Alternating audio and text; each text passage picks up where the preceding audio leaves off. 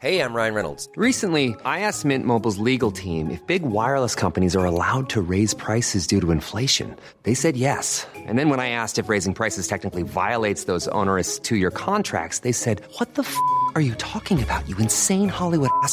So to recap, we're cutting the price of Mint Unlimited from $30 a month to just $15 a month. Give it a try at mintmobile.com slash switch. $45 upfront for three months plus taxes and fees. Promo rate for new customers for limited time. Unlimited more than 40 gigabytes per month. Slows. Full terms at mintmobile.com.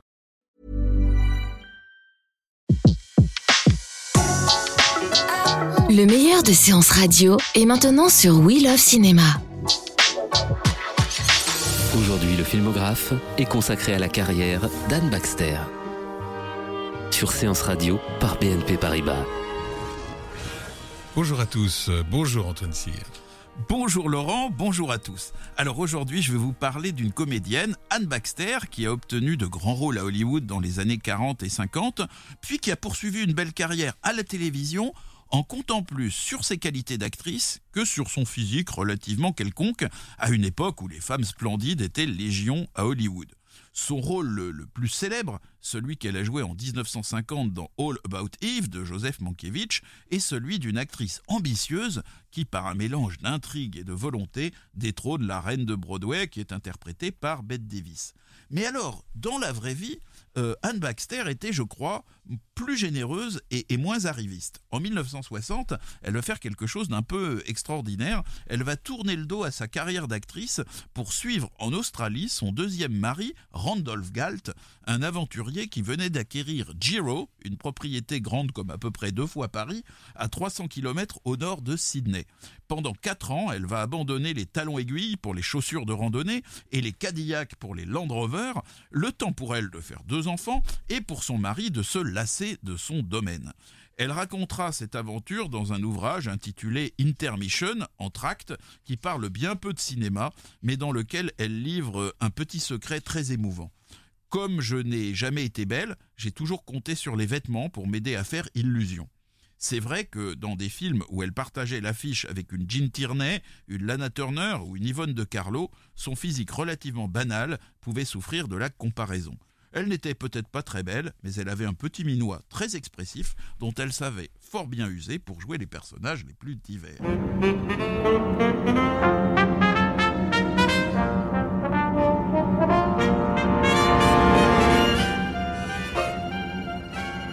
C'est donc à Anne Baxter que le filmographe est consacré aujourd'hui et l'histoire d'Anne Baxter commence à Michigan City dans l'Indiana, 19e État des États-Unis, le 17 mai 1923. Anne Baxter était la fille d'un cadre de la distillerie Seagram et la petite fille du célèbre architecte Frank Lloyd Wright, créateur du musée Guggenheim de New York, pour lequel elle avait une grande admiration. Et dont Gary Cooper a joué le rôle dans Le Rebelle, le film de King Vidor en 49. Elle débute euh, à Broadway dès l'âge de 13 ans dans une comédie d'Anne Baumer intitulée Seen but not heard, puis fait un passage par le cours d'art dramatique de Maria Upenskaya. Adolescente, elle va jouer régulièrement à Broadway et dans une de ses premières interviews données dans les années 30, elle explique déjà que faire carrière compte plus pour elle que de s'amuser. À 16 ans, elle va passer des essais pour le rôle titre de Rebecca, mais Hitchcock va la juger trop jeune et c'est John Fontaine qui sera choisi. Anne Baxter va se souvenir de cette expérience comme euh, d'une audience avec un Bouddha réservé pendant laquelle Hitchcock lui demanda interminablement de regarder le plafond puis d'abaisser les yeux, une gymnastique qui finit par la porter un peu à bout de nerfs. Dans son livre Intermission, elle raconte que le producteur David Oselznick était là aussi, s'approchait tout près d'elle et lui intimait l'ordre d'ouvrir la bouche pour qu'il puisse regarder ses dents, ce qui n'est quand même pas très agréable. Eh bien, figurez-vous que ces essais ont été conservés. En voici un extrait. Anne Baxter face à Laurence Olivier dans le rôle de Maxime de Winter. Really, Maxime, please believe me. I wonder if I was very selfish in marrying you. Well, I'm not much of a companion to you, am I? Maxim. Why do you say these things to me? You know I love you more than anything else in the world. You're my father, my brother, my son. All these things. Extrait des essais d'Anne Baxter pour le rôle de la, nouvelle épouse de Maxime de Winter dans Rebecca d'Hitchcock. C'est donc John Fontaine qui aura le rôle finalement contre l'avis de Madame Hitchcock, d'ailleurs, qui la supportait pas. Anne Baxter, dans un film d'Hitchcock, ce sera pour plus tard. Mais patience, pour l'instant, nous sommes en 1940. Et elle signe un contrat de 7 ans avec la Fox, qui va la voir débuter dans 20 Mules Steam, un western de Richard Thorpe avec Wallace Beery. Dès 1941, elle accède au rôle de premier plan avec Jean Renoir dans L'étang tragique, qui est le premier film hollywoodien de, de, de Renoir. Et qui a dû se battre pour, pour l'avoir. Zanuck voulait lui imposer Linda Darnell. On verra ça plus tard, mais Zanuck n'aimait pas du tout Anne Baxter. en 1942, elle joue la fille de Joseph Cotten dans La splendeur des Amberson d'Orson Welles. Dans ce film, où d'ailleurs tous les acteurs sont excellents, elle campe avec beaucoup de finesse une jeune femme qui est sentimentale, mais qui est pleine de bon sens et qui refuse de confier son destin à l'héritier, euh, certes séduisant, mais alors totalement tyrannique et, et oisif, qui convoite sa main. Et c'est Joseph Cotton qui avait joué au théâtre avec elle qui l'a présenté à Orson Welles. Ladies and gentlemen, The Magnificent Ambersons was based on Booth Tarkington's novel. Stanley Cortez was the photographer. Mark Lee Kirk designed the sets. Al Fields dressed them. Robert Wise was the film editor. Freddie Fleck was the assistant director. Edward Stevenson designed the ladies' wardrobe. The special effects were by Vernon L. Walker. The sound recording was by Bailey Fessler and James G. Stewart.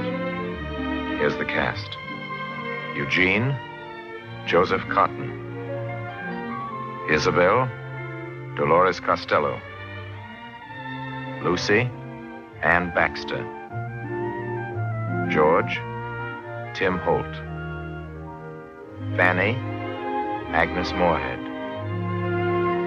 Jack, Ray Collins. Roger Bronson, Erskine Sanford, Major Amberson, Richard Bennett. I wrote the script and directed it. My name is Orson Welles. This is a Mercury production.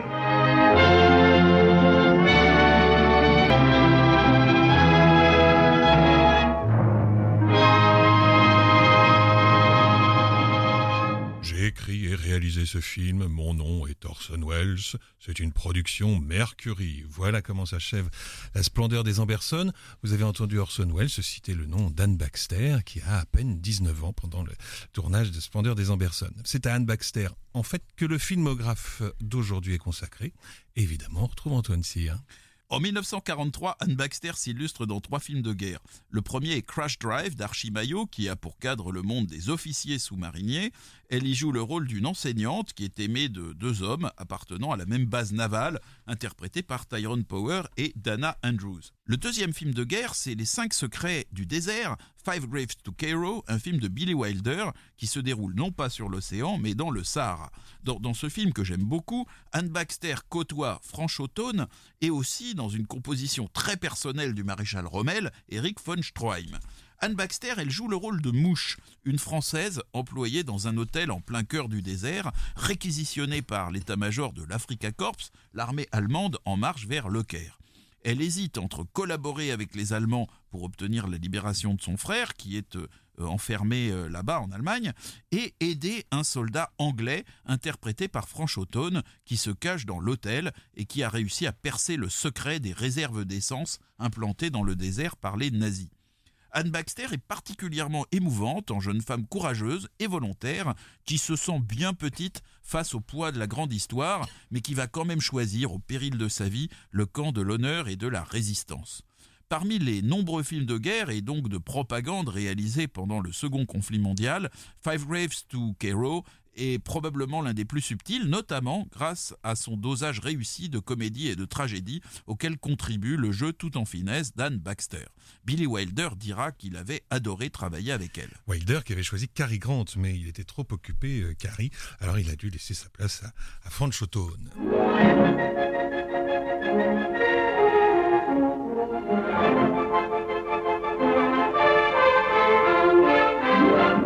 son troisième film de guerre de 1943, L'Étoile du Nord de Lewis Milestone, Musique d'Aaron Copland. Anne Baxter joue cette fois une courageuse résistante ukrainienne et côtoie à nouveau Dana Andrews et Eric von Stroheim, toujours dans un rôle d'officier allemand, une de ses spécialités depuis la Grande Illusion. Ouais, là, un militaire et en plus un chirurgien. Il doit pomper le sang des, des braves Ukrainiens pour euh, redonner du courage à ses troupes. Et c'est un des rares films américains pro-soviétiques. Et euh, dans le rôle du fiancé d'Anne Baxter, on découvrait un débutant tout jeune de 18 ans, un certain Farley Granger. En 1944, Anne Baxter tourne dans Guest in the House de John Bram, où elle incarne une femme malade et terrorisée par les oiseaux, un thème hitchcockien avant l'heure. En 1945, elle va jouer dans Scandale à la cour, un des derniers films de Lubitsch qui était en mauvaise santé et qui fut remplacé au pied levé par euh, Otto Preminger. En 1946, elle incarne la fiancée d'un juge dont l'enveloppe charnelle est occupée par un défunt gangster renvoyé sur Terre sur ordre du diable. Le film, c'est L'évadé de l'enfer, une comédie fantastique d'Archie Maillot. Avec Paul Muni, une quinzaine d'années après Scarface, et Claude Reims, que les Américains venaient de voir un mois plus tôt dans Les Enchaînés d'Hitchcock encore. Mais 1946, c'est surtout l'année du fil du rasoir. C'est un film magnifique d'Edmund Goulding qui vaudra à Anne Baxter l'Oscar du meilleur second rôle. Cette année-là, il y avait aussi Ethel Barrymore et Lillian Gish en compétition. Dans Le fil du rasoir, Anne Baxter interprète Sophie, une femme dont l'heureuse vie de famille bascule tragiquement quand son mari et ses enfants périssent. Elle sombre alors dans l'alcoolisme, mais Tyrone Power, dans le rôle d'un aventurier plein de bonté, réussit à la consoler et à lui redonner le goût de vivre. Hélas, ses efforts vont être anéantis par les manigances d'une femme splendide mais inhumaine, incarnée par Jean Tierney, qui va tout faire pour empêcher sa rivale de retrouver le bonheur. Pour jouer le rôle de Sophie, le producteur Daryl Evzanuk avait envisagé différentes actrices, allant de Betty Grable à Susan Hayward, en passant par Maureen O'Hara. Finalement, le réalisateur Goulding proposa Anne Baxter, ce à quoi Zanuck répondit méchamment Baxter elle n'a pas de sexe, c'est une patate froide. Pourtant, Goulding insista, obtint l'accord de Zanuck et fut lui-même totalement convaincu après un dîner avec Anne Baxter. Celle-ci avait lu avec une très grande attention l'épais roman de Somerset Maugham servant de base au projet et elle écouta sans protester la liste des situations plutôt humiliantes auxquelles Goulding entendait confronter la malheureuse Sophie dans le film. Sur le tournage, Anne Baxter va se sentir un peu à l'écart des jet-setters qui composaient le, le reste de la distribution du film. N'oublions pas que c'est l'époque où Tierney vivait publiquement une aventure avec un jeune sénateur nommé John Fitzgerald Kennedy. Qui n'avait pas encore 30 ans à l'époque et qui allait devoir donc encore attendre 14 ans pour devenir le 35e président des États-Unis. En 1948, Anne Baxter est à nouveau en concurrence avec deux femmes à la beauté euh, des plus exubérantes, Linda Darnell dans The Walls of Jericho de John Hempstall et surtout Lana Turner dans Homecoming, le retour. C'est un très beau mélodrame de Mervyn Leroy. Clark Gable y incarne un chirurgien insouciant dont le regard sur la vie et la mort va changer avec son incorporation dans l'armée. Il tombe amoureux d'une infirmière surnommée Snapshot, interprétée par Lana Turner, qui va être tuée dans les derniers combats de la guerre. Anne Baxter incarne la femme aimante de Clark Gable, qui a compris à travers les lettres de son mari le rôle que Snapshot joue auprès d'elle. Grâce à un médecin ami interprété par John Odiak, l'épouse, Anne Baxter donc, va comprendre que la guerre a été pour son mari un rude parcours initiatique qui l'a peut-être un temps éloigné d'elle, mais qui finalement l'a rendue meilleure. Et, et finalement, elle comprend que ça ne va pas les empêcher de reprendre une heureuse vie de couple. Dans le film, euh, John Odiak, euh, dont je viens de parler, joue l'ami, mais en fait, il est depuis 1946 le mari d'Anne Baxter. Un enfant va naître de ce mariage qui va s'achever par un divorce en 1953. Et pour ceux qui ne voient pas bien qui est John Odiak, euh, c'est évidemment le comédien polonais qui avait été remarqué en 44 grâce à Hitchcock. On reparle encore de lui dans Lifeboat. C'était lui le mécanicien dans Lifeboat. Et puis on le retrouve aussi chez Mankiewicz dans Quelque part dans la nuit, le deuxième film de Mankiewicz.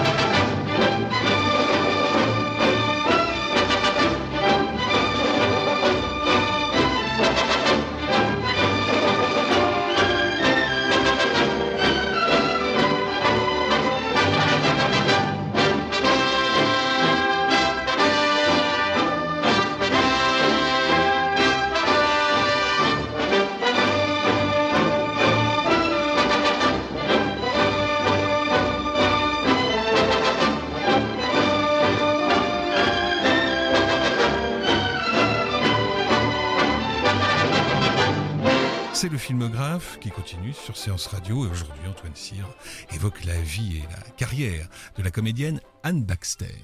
Parfois confrontée à d'autres femmes plus belles, Anne Baxter fut aussi plusieurs fois plongée dans un monde d'hommes, celui du western, notamment en 1948 dans Yellow Sky, La ville abandonnée. Dont on entend la musique d'Alfred Newman. C'est un film de, de, William Wellman.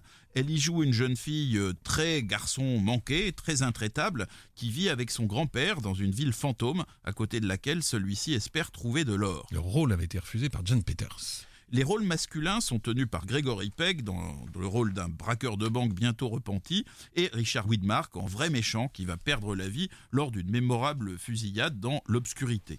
On va retrouver Anne Baxter dans plusieurs autres westerns, dont Le Petit Train du Far West de Richard Sale en 1950, Les Bannis de la Sierra en 1952 de Joseph M. Newman, un film qui se déroule dans la neige des montagnes rocheuses, dans Terre sans pardon de Rudolph Maté, elle joue une ex-entraîneuse de saloon qui essaye d'échapper à sa condition. Face à Charlton Heston, qu'elle retrouvera plus tard. On la verra encore en 1960 dans La rue est vers l'ouest d'Anthony Mann, où elle devient patronne d'une maison de rendez-vous. La première mondiale de ce film eut lieu à Oklahoma City et Anne Baxter, qui vivait déjà en Australie, fit spécialement le voyage pour y assister. Et dans son livre de souvenirs, elle raconte que ses partenaires Glenn Ford et Maria Shell se sont rapprochés euh, tendrement pendant le tournage du film. Ça n'a pas duré longtemps puisque la première ne s'adressait plus la parole, paraît-il. Elle joue en 1949 dans une comédie musicale de Walter Lang, You Are My Everything, mais c'est avec le célèbre Eve, All About Eve de Mankiewicz, un film qui critique l'arrivisme et la superficialité de l'univers de Broadway, qu'elle va s'épanouir en 1950. Dans All About Eve, Anne Baxter incarne Eve Harrington, une jeune admiratrice de Margot Channing, une star du théâtre interprétée par Bette Davis. Cette jeune admiratrice, au début, elle est timide et malheureuse, et elle assiste à tous les spectacles de son idole, et finalement, elle va la rencontrer, et, et, Margot Channing, donc son idole, va la prendre sous son aile. Eve va prendre de plus en plus d'importance auprès de Margot, mais un jour, elle va réussir à la remplacer dans un de ses spectacles. Et c'est sans aucun scrupule que du rôle d'amie et de confidente, Eve va passer à celui de rivale. Une bonne partie de la réussite du film repose sur la virtuosité avec laquelle Anne Baxter passe de l'état de pauvre jeune femme, en apparence naïve, à celui de vedette aussi douée pour la scène que pour les jeux de pouvoir qui se jouent dans les coulisses. À l'origine, c'est la belle Jan Crane qui avait été prévue dans le rôle d'Eve, mais elle était enceinte, d'où son remplacement par Anne Baxter. Et Marlène Dietrich avait été envisagée un temps pour le rôle de Margot. Le patron de la Fox, Daryl Zanuck, toujours poète, se félicita de cette situation, estimant qu'il manquait à Jan Crane la virtuosité de la garce. Et encore, je suis gentil dans la traduction. Anne Baxter dira à propos de ce film qu'il fut une délicieuse thérapie de groupe dont Mankiewicz était le psychiatre. Joe connaissait les femmes mieux que n'importe quel homme que j'ai connu. Tant Anne Baxter que Bette Davis furent nominés pour l'Oscar, mais leurs candidatures s'annulèrent et l'Oscar fut attribué à Judy Holliday pour Comment l'esprit vient aux femmes. Et vous n'oubliez pas, j'espère, que notre ami George Sanders reçut pour ce film l'Oscar du meilleur second rôle masculin. Et justement, il avait été question qu'Anne Baxter soit nommée non pas pour le premier rôle, mais pour le meilleur second rôle féminin. Mais c'est elle qui était un peu lasse de ce statut de second rôle et qui avait insisté pour que son studio la fasse concourir dans la catégorie meilleure actrice. Dans la vie comme dans les films noirs, le facteur sonne toujours deux fois, et en 1971, Anne Baxter reprendra le rôle de l'idole sur le retour, Margot Channing, dans Applause, une comédie musicale de Broadway inspirée d'All About Have. En fait, elle a remplacé Lauren Bacall, qui avait commencé les premières représentations. Lauren Bacall qui va reprendre ce rôle à la télévision, et là c'est une petite, euh, curiosité, elle a en face de, en face d'elle, dans le rôle du metteur en scène, euh, un certain euh, Larry Hagman, cinq ans avant euh, Dallas, JR, l'odieux.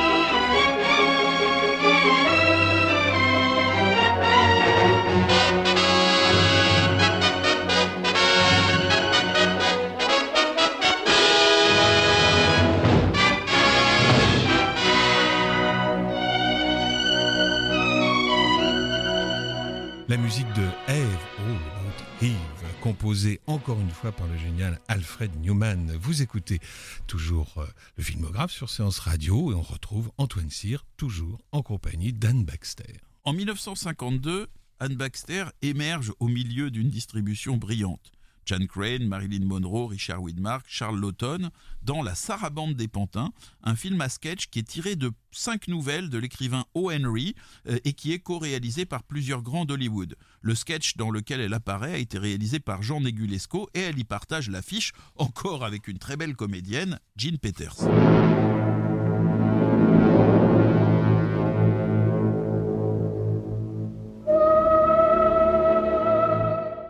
En 1953, Anne Baxter apparaît coup sur coup dans deux films policiers réalisés par des maîtres du suspense. Le premier de ces films, c'est La loi du silence d'Alfred Hitchcock. C'est son 42e film et la musique est signée Dimitri Tiomkin. C'est encore de manière tout à fait impromptue qu'Anne Baxter va obtenir un de ses grands rôles. Hitchcock en fait voulait travailler avec la belle suédoise Anita Björk qui venait de s'illustrer dans Mademoiselle Julie d'Alf Sjöberg mais la brave Anita Björk elle est arrivée à Hollywood avec un bébé illégitime et avec son amant au grand effroi de la production qui décida de se passer d'une vedette euh, à la vie privée si remuante. Anne Baxter fut donc recrutée à sa place 15 jours avant le début du tournage, ce qu'Hitchcock apprit par un simple coup de fil de la Warner. Il la retrouva sans avoir eu le moindre contact avec elle, et probablement en bougonnant, dans la salle à manger de l'hôtel Château Frontenac à Québec, la ville dans laquelle se déroulait le film. N'en déplaise à Hitchcock, Anne Baxter est à nouveau très convaincante dans le rôle d'une jeune femme dont l'amour de jeunesse, interprété par Montgomery Clift, est un curé accusé de meurtre qui, par respect du secret de la confession, refuse de donner à la justice les éléments qui permettraient de désigner le vrai coupable. Je ne vous dirai pas qui est le vrai coupable. Sa femme s'appelle Alma, comme la femme d'Hitchcock. Le second grand polar dans lequel tourne Anne Baxter en 53, c'est La femme au gardénia, un film de Fritz Lang. C'est un film qui raconte l'histoire d'une jeune standardiste un peu paumée, séduite par un dessinateur pervers qui essaye d'abuser d'elle après l'avoir fait boire. Ce dessinateur, il est interprété par Raymond Burr, le futur homme de fer de la célèbre série des années 60. Anne Baxter résiste aux violentes avances de Raymond Burr, elle le frappe avec un tisonnier et elle s'enfuit en laissant comme indice ses chaussures et un gardien bleu. Lorsqu'elle se réveille, elle est incapable de se souvenir de ce qui s'est produit la veille et elle devient suspecte de meurtre car l'homme est retrouvé mort. Heureusement, le journaliste qui enquête sur l'affaire, interprété par Richard Comte, après l'avoir désignée comme la meurtrière au Gardenia bleu, va l'aider à prouver son innocence. The Blue Gardenia est le titre original du film. Ce film montre une Amérique particulièrement machiste et développe, comme la loi du silence, un thème particulièrement cher à Fritz Lang comme à Hitchcock, celui de la fausse culpabilité. Et au Blue Gardenia Café, à l'instant où Raymond Burr offre un gardenia bleu à Anne Baxter, le musicien de l'endroit se met à chanter Blue Gardenia. Et ce musicien n'est autre que Nat King Cole. Blue Gardenia. Now I'm alone with you. And I am all so blue. She has tossed us aside. And like you, gardenia. Once I was near her heart after the teardrops start. Where teardrops too high? Waiter. I live for an hour. What more can I tell? Love bloomed like a flower. Then the petals fell. Blue gardenia thrown to a passing breeze, but pressed in my book of memories.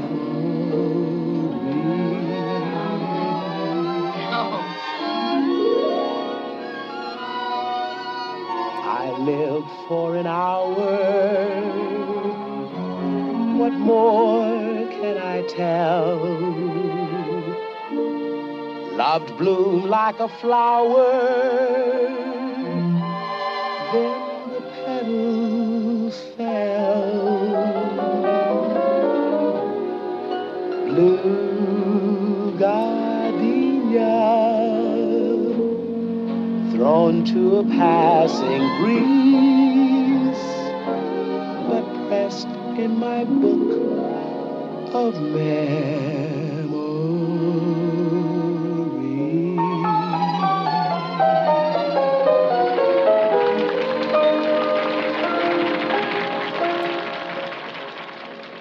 Gardenia, Nat King Cole chez Fritz Lang, ça ne se rate pas. Après euh, cette petite pause, eh ben, on retrouve Anne Baxter, toujours en compagnie d'Antoine Cyr. En 1955, Anne Baxter joue dans Boulevard de Paris, Be Devil, un drame de Mitchell Leisen où elle joue une femme, cette fois-ci vraiment coupable de meurtre, à nouveau amoureuse d'un homme d'église, en l'occurrence un jeune novice, interprété par Steve Forrest. Et comme le film se passe euh, en partie à Paris, on retrouve des comédiens genre Simone Renan, Victor Franzen, Raymond Bussière. Et si vous avez Louis Fine, vous reconnaîtrez peut-être la voix de Joseph Cotton dans le- la voix de l'aéroport, 13 ans après la splendeur des Amberson. Très belle voix, Joseph Cotten. En 1956, Une voix d'aéroport. en 1956, Anne Baxter va jouer l'un de ses plus grands rôles dans Les Dix Commandements de Cécile B2000. Bon, Les Dix Commandements, hein, c'est voilà, c'est un monument du cinéma. Il y en a 10. Dans ce, oui, dans ce film, elle côtoie à nouveau une bombe sexuelle, en l'occurrence la plantureuse Yvonne de Carlo.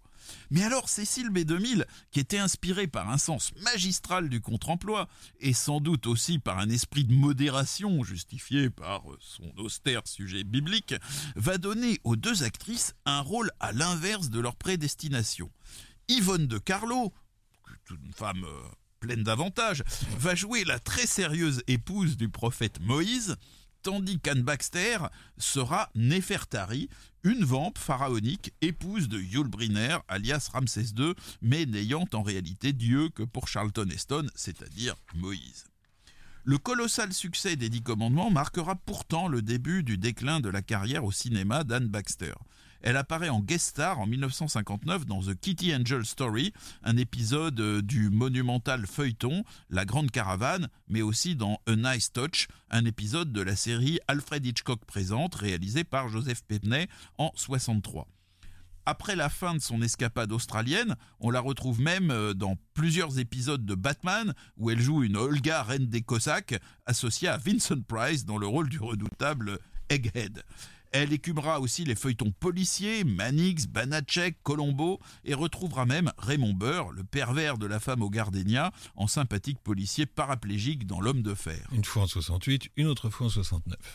Elle aura aussi la satisfaction de retrouver le cinéma pour un dernier grand rôle dans Jane Austen à Manhattan, un film de James Ivory en 1980, où elle partagera l'affiche avec Robert Powell et Katrina Odiak, la fille née de son mariage avec John Odiak. Elle a 29 ans et a également composé l'une des chansons du film. Et pour l'instant, euh, c'est son unique euh, apparition sur les écrans. Après un troisième et bref mariage, Anne Baxter prit ses quartiers dans sa maison du Connecticut un jour de 1985 alors qu'elle hélait un taxi sur Madison Avenue à New York. Elle fut victime d'une rupture d'anévrisme et mourut huit jours plus tard. Ainsi s'éteignait une grande d'Hollywood, une femme qui n'avait rien de laid, mais qui, ne se sentant pas de taille à concurrencer les plus voluptueuses pin-up d'Hollywood, avait préféré bâtir sa carrière sur la qualité de son interprétation. Merci Antoine. Le filmographe vous a été présenté par Antoine Cyr et Laurent Bourdon sur Séance Radio par BNP Paribas. Retrouvez l'ensemble des contenus séances radio proposés par We Love Cinéma sur tous vos agrégateurs de podcasts.